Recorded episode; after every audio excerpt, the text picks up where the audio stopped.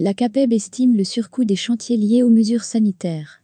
Les chantiers du bâtiment redémarrent progressivement sur l'ensemble du territoire français après la crise sanitaire. Le secteur doit faire face à un ensemble de difficultés techniques, décisionnelles et économiques. La CAPEB fait le point sur le surcoût des chantiers BTP engendrés par la crise sanitaire. La reprise des chantiers après la crise sanitaire. La Confédération de l'artisanat et des petites entreprises du bâtiment, CAPEB, constate que le déconfinement permet à une partie des artisans du bâtiment de reprendre leur activité. D'ailleurs, les enquêtes réalisées hebdomadairement entre le 12 et 14 mai 2020 par le GIE CERC auprès de 1416 entreprises du bâtiment le confirment. Même si la part des chantiers en activité normale est en hausse en mai, la reprise n'est pas effective sur la totalité des chantiers.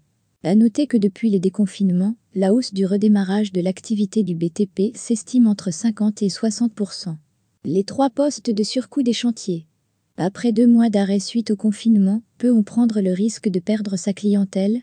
La CAPEB se préoccupe de cette question et mène une enquête auprès de ses adhérents. Aussi, elle nous dévoile une première estimation des trois principaux postes de surcoût des chantiers. Un surcoût qui concerne tout particulièrement la coactivité, la désinfection et les équipements de protection. En effet, la coactivité reste le poste le plus important, il peut atteindre dans certains cas 50% du surcoût total. Un surcoût des chantiers indispensable pour rassurer les clients. À cet égard, la désinfection est un enjeu essentiel pour regagner la confiance des clients et notamment des particuliers pour des travaux d'entretien ou de rénovation en site occupé. En effet, selon les différents types de marchés, ces surcoûts peuvent varier entre 10 et 20% en entretien-rénovation et 10% dans le neuf. Cette situation est évidemment extrêmement préoccupante et pourrait conduire à de nombreuses défaillances d'entreprises si rien n'est fait. À moyen terme, l'expérience me dit que de nouvelles méthodes de travail, d'organisation, de phasage des chantiers seront à inventer. Fermez les guillemets, Patrick Liebu, président de la CAPEB.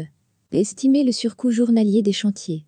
La coactivité et productivité, comme l'allongement des délais, coordination, phasage complexe et location de nouveaux moyens de transport vont engendrer un surcoût des chantiers entre 4 et 10% du coût journalier.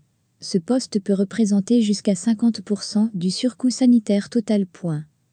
Les équipements, gants, masques, gel représentent entre 2 et 4% du coût journalier.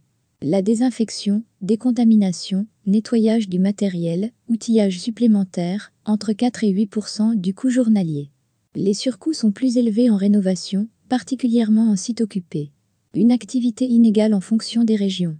La publication des recommandations sanitaires élaborées par l'OPT et le déconfinement permettent aux entreprises du bâtiment de reprendre leur activité.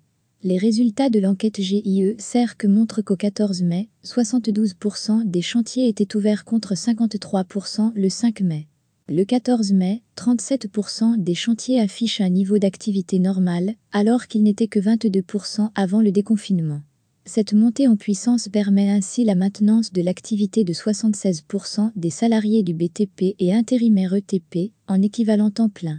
Cependant, l'augmentation de l'activité connaît de fortes disparités entre les régions.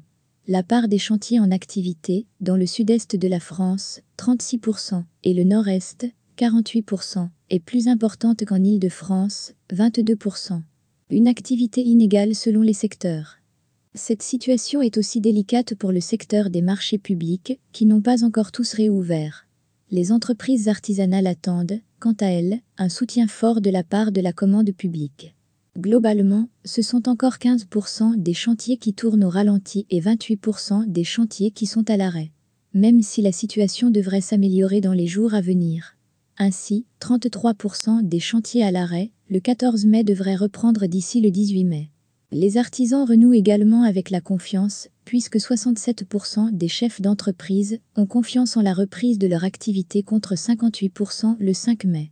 Le contexte sanitaire inédit dans lequel les artisans du bâtiment travaillent comporte son lot de difficultés qui continuent de ralentir les chantiers.